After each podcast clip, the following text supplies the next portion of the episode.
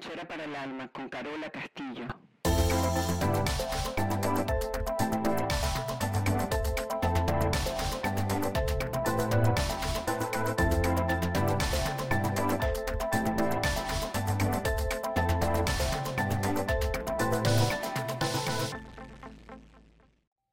Bienvenidos a todos, donde sea que se encuentren y haciendo lo que sea que estén haciendo.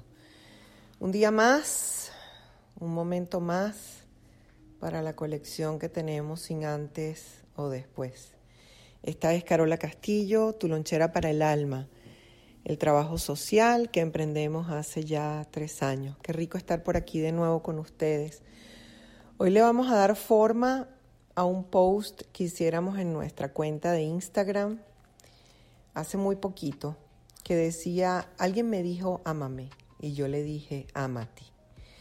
Increíble cómo una pequeña lectura puede traernos tanto internamente, ¿no? una de las tareas más difíciles que tenemos mm, para trabajar es el desapego. El desapego tiene que ver con, con que un día uno se levanta y y uno deja libre a los demás, pero de uno mismo. Una vez mi hijo me dijo, mami, están haciendo reducción de personal en la empresa y ojalá me voten a mí.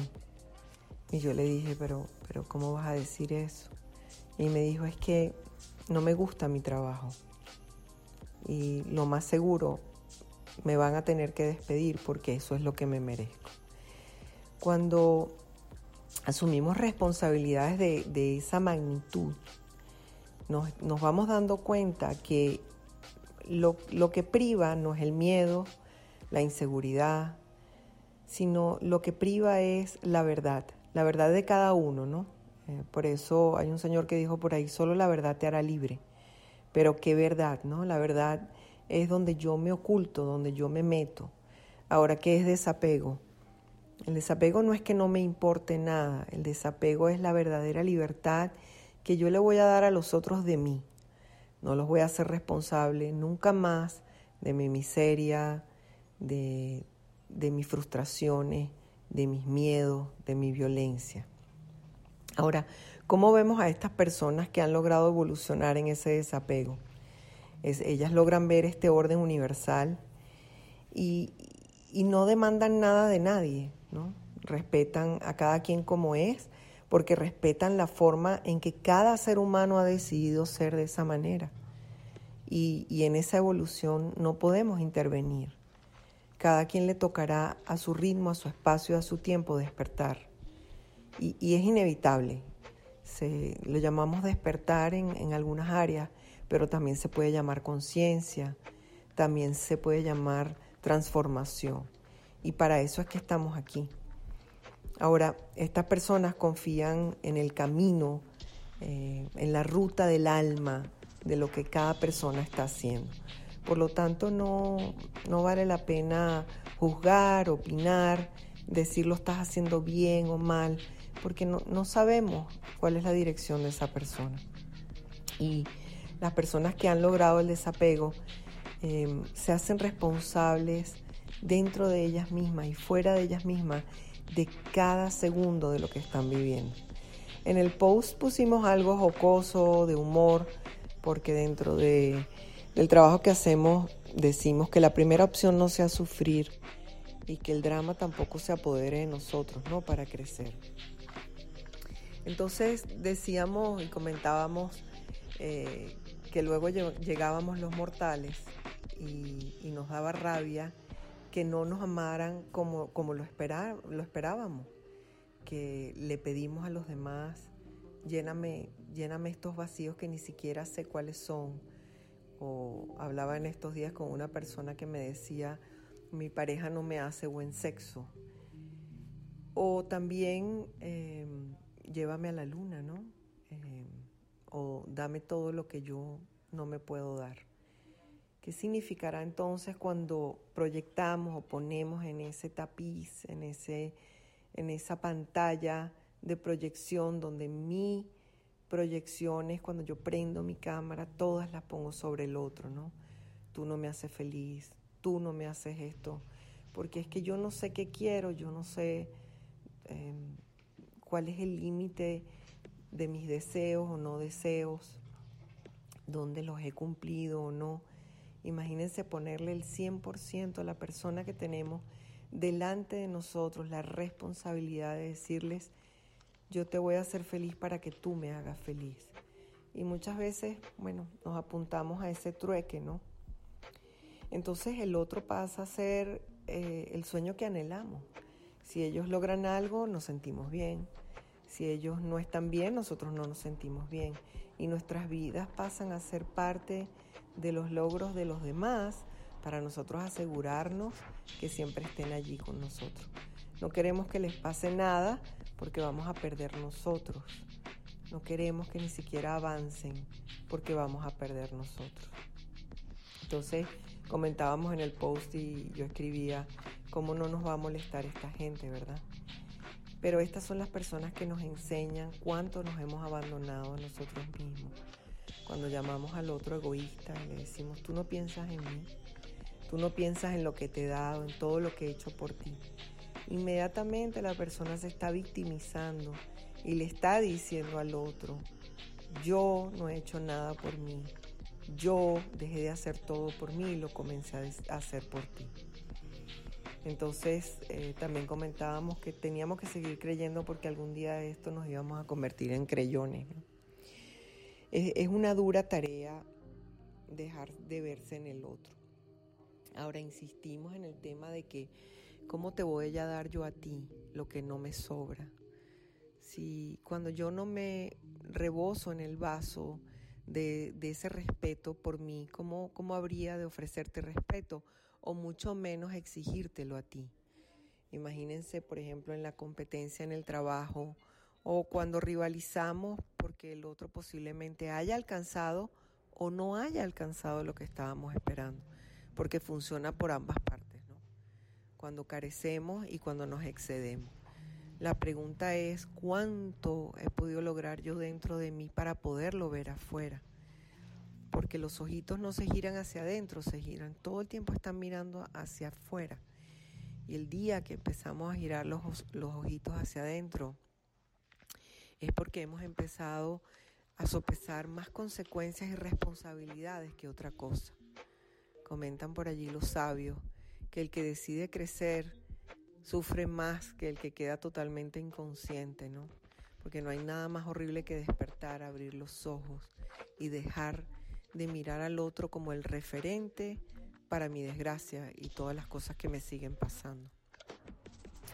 Cuando verdaderamente yo me integro ah, y estoy dentro de mí, yo empiezo a sopesar y a ver al otro con respeto.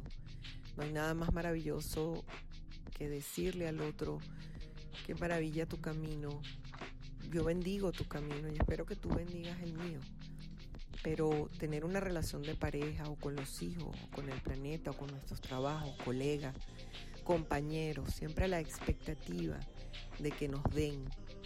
El otro día estuve en un bautizo de un libro y vi la angustia de esta persona, de, tratar de, de alcanzar afuera lo que no ha alcanzado adentro. Y, hay una frase que siempre recuerdo que es cuando tú te traicionaste, me traicionaste a mí. Entonces, ¿cómo vamos a ponerle al otro? ¿Cómo vamos a pretender exigirle al otro lo que nosotros no hemos logrado? ¿Qué pasaría si yo te dijera que ya alcanzaste el éxito? ¿Qué pasaría si yo te dijera en este instante que el éxito es donde estás parado, donde estás parada en este instante? ¿Qué pasaría contigo? ¿Por qué siempre creemos desde nuestros programas o programaciones aprendidas que el éxito tiene que ver con algo más grande de lo que ya soy o tengo? ¿Por qué el éxito no puede ser interno, aunque la palabra significa salida?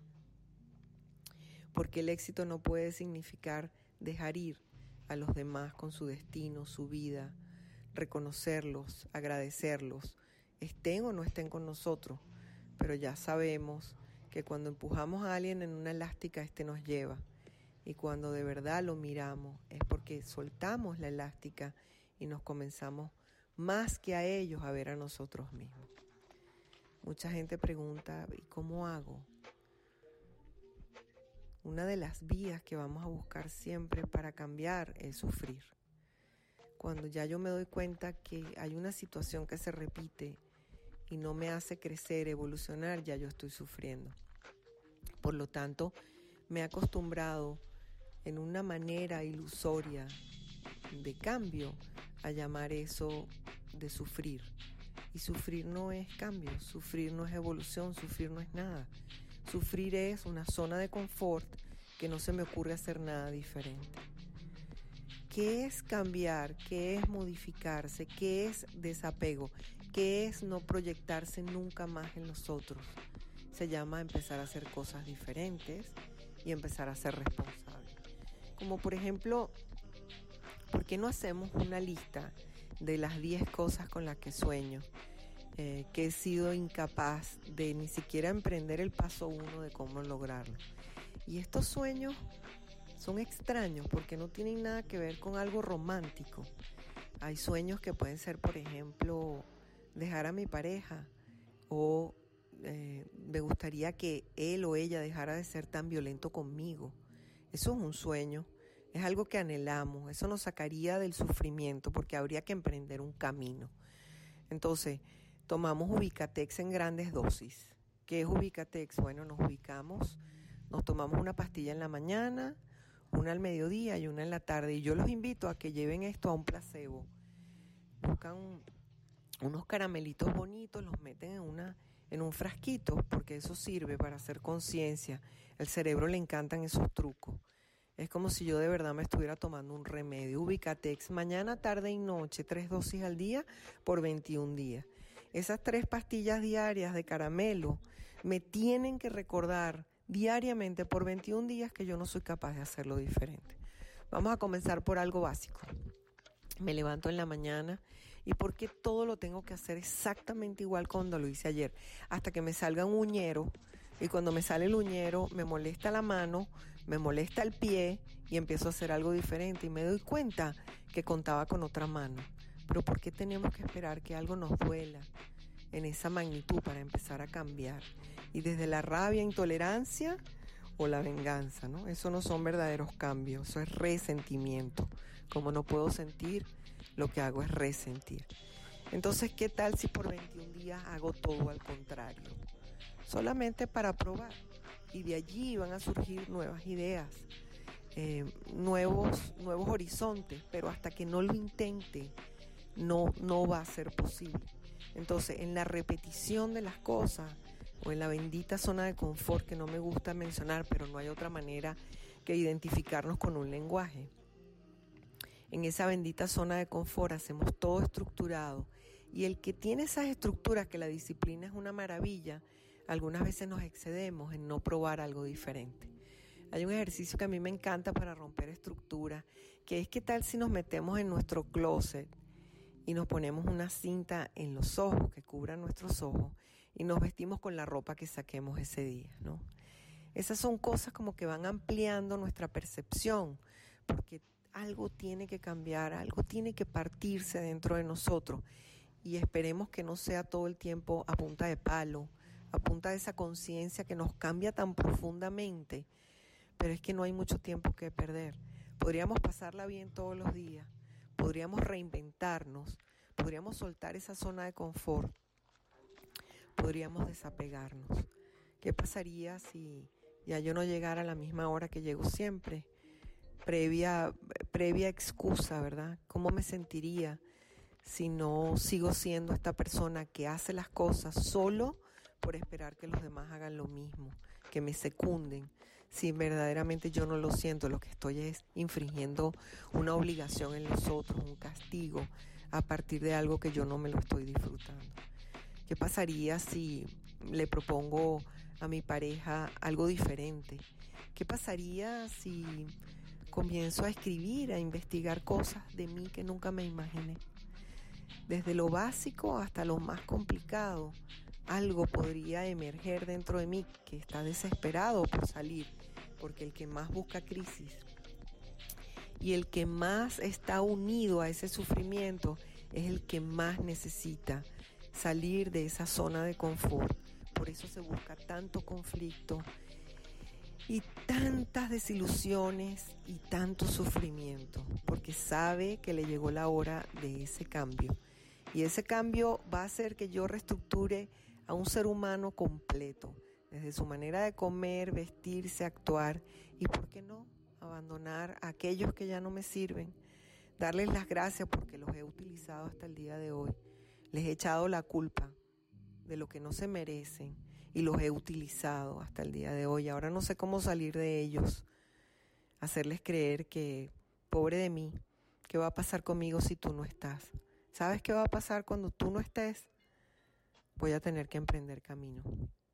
Porque al final me levanto conmigo, me acuesto conmigo. Y no es ser egoísta, pero en el momento que yo ceda terreno para complacer al otro, yo me estoy perdiendo. Y recuerda, cuando tú te traiciones, me estás traicionando a mí. Obliga a tu pareja, obliga a tus hijos y oblígate a ti misma, a ti mismo, a decirte, no hay otra opción sino que buscar un camino que me lleve a un poquito de más satisfacción o placer.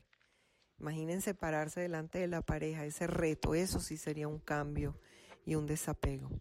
De aquí no me muevo hasta que te vea feliz. Imagínense el reto para el otro y preguntarse, ¿y qué será eso? Si yo pensé que felicidad era hacerte feliz. Como dijo una chica en el post de lonchera, alguien en estos días me dijo, quédate conmigo que te voy a hacer feliz. Y yo le dije, ¿tú estás loco, chico? Y verdaderamente así funciona. Bueno, hablamos casi 17 minutos. Muy largo, muy largo esto. Déjenos comentarios, no sean tan pichirre. Déjenos cosas que puedan inspirarnos a seguir haciendo estas loncheras para saber que hay gente que está allí. Le dedicamos esta lonchera a esa gente tan bella que nos trajo hasta este camino, a nuestra familia espiritual, esa que nos acompaña todos los días y nos hace crecer, a la familia karmática, la que nos toca para otros aprendizajes, a la familia que está debajo de nuestros pies, los hombres árboles, que nos escuchan el crujido, de nuestros zapatos cuando verdaderamente deseamos caminar. A esas tres familias le quiero dedicar este, este trabajo del día de hoy. Esta es Carola Castillo y tu lonchera para el alma. Y recuerda que la primera opción no sea sufrir. Se les quiere, gente bella. Vamos a reestructurarnos y a reprogramarnos, a trabajar.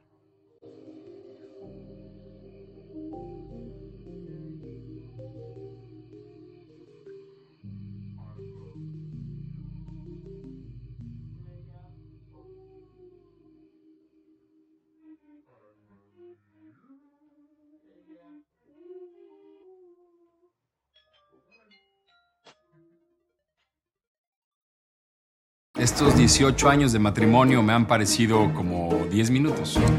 Bajo el agua. Esta relación está en crisis y la solución será un insólito acuerdo. Vamos a darnos 100 días. 100 días de libertad. 100 días para vivir otras experiencias. 100 días para hacer lo que queramos. Para sentir algo diferente. Para disfrutar la vida. 100 días para enamorarnos. Estreno martes 28 de abril, 98 Centro, por Telemundo.